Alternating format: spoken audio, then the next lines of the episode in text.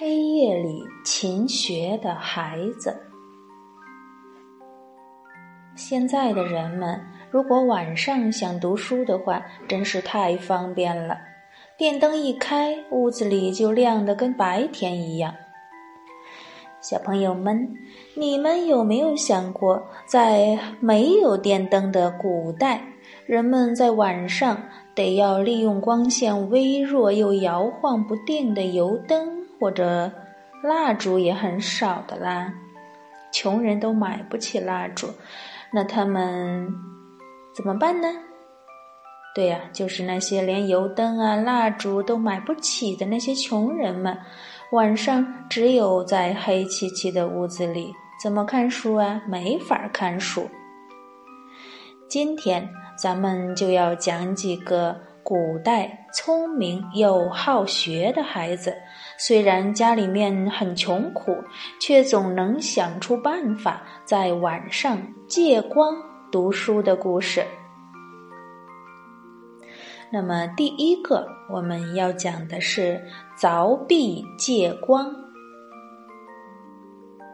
汉朝有一个名叫匡衡的孩子，家里面穷得空荡荡的。什么家当也没有，就因为这样，匡衡没钱进学堂去念书，只得找时间自己就是自学嘛，上自修。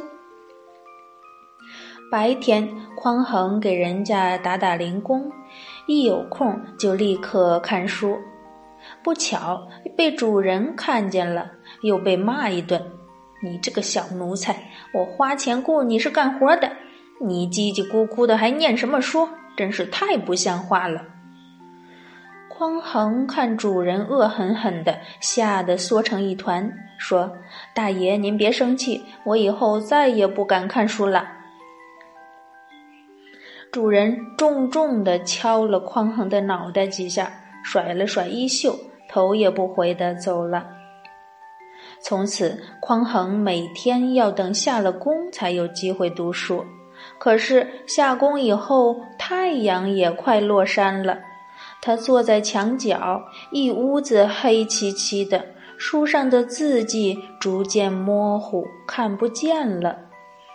他又没有钱买油灯，怎么办呢？突然，他发现那破墙上有一个小窟窿，从隔壁人家透过来一点薄弱的油灯的光线。匡衡拿着书本凑上前去，居然还能看出一点字迹。他马上就想了个主意。匡衡用手指挖那个窟窿，墙上的灰呀、土啊，一层层的被他剥落了。小窟窿越来越大，光线也越来越亮了。他兴奋地拍手大叫。真好，真好！墙洞凿大了，我就能借邻居家的光线来看书了。聪明的匡衡于是就借着邻家的灯光，满足了他热爱读书的心愿。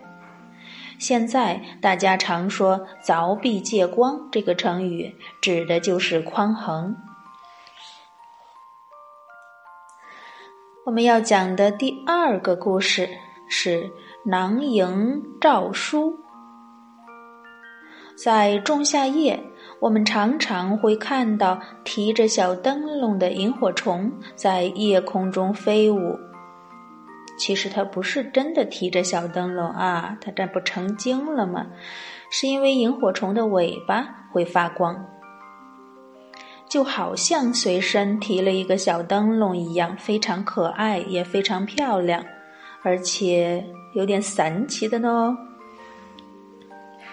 你一定没有想到，古代还有人想到集合它们尾巴的光芒来看书，这是怎么回事呢？相传晋朝有个名叫车胤的，虽然只有十来岁，书却念得比谁都多，大家都很奇怪。车胤白天要干活，家里面又穷的连晚上都点不起灯，他怎么能读了那么多书呢？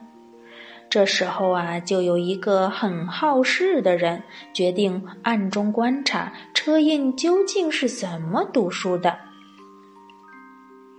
这个人悄悄地躲在车胤家窗外偷看。天黑的时候，他见车胤手上提了一个小布袋走回家，那布袋里头一闪一闪的，不晓得是什么东西。车胤把那个亮晃晃的小布袋挂上墙，就借着它散发出的光芒，摇头晃脑的读起圣贤书来。哎，这布袋里放着什么东西呀？难道是夜明珠？这个人念头一转，立刻跑出去告诉了其他人。大家都好奇的跑到车胤家观望。有的说，车胤这个穷小子八成藏了什么好宝贝呢，怕我们知道。有的说，咱们一块儿进去，把他那个布袋抢过来瞧瞧。话才说完，大伙一窝蜂就冲了进去。车胤见大家抢他的布袋，还要打开，急得大喊：“别打开，别打开呀，别让他们都飞了！”大家一听，更要急忙打开看看了，好奇呀。结果呢，从那个布袋里头呀，飞出来了百八十只萤火虫，那尾巴发出闪闪的亮光。大家看着这些飞舞的萤火虫，嘴巴张得大大的，一句话也说不出来。从此。车胤囊萤读书这件事儿传扬开来了，所有的人都竖起大拇指称赞，还拿他做家贫勤学的好榜样。我们要讲的第三个故事，叫做“映雪读书”。本来是有一个成语的啊，就是“囊萤映雪”。那么，我们把这个囊萤和映雪分开来讲一下这个故事。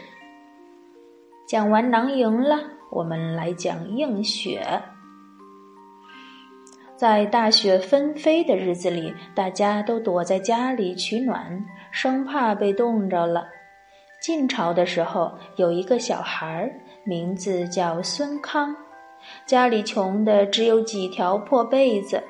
每当严寒的下雪天，所有的人家都关门闭户，只有孙康总是敞开窗户，拥着被子靠在窗口旁边，大声朗诵诗书。邻居们觉得奇怪，就关心地问：“雪下的这么大，为什么你故意不关窗户呢？难道你不怕冷？”孙康天真的回答：“我喜欢看书，虽然家里穷，点不起油灯，但是我可以借着雪光反照来看书呀。有时候读久了，身体也会冻得发僵，这时候我就起来活动活动筋骨，跑一跑，跳一跳，这样就能驱寒了。”孙康的这番话使邻居们都大为感动，觉得他年纪虽小，却能想出映雪读书的办法，聪明的头脑和好学的精神，真的是连大人都赶不上的。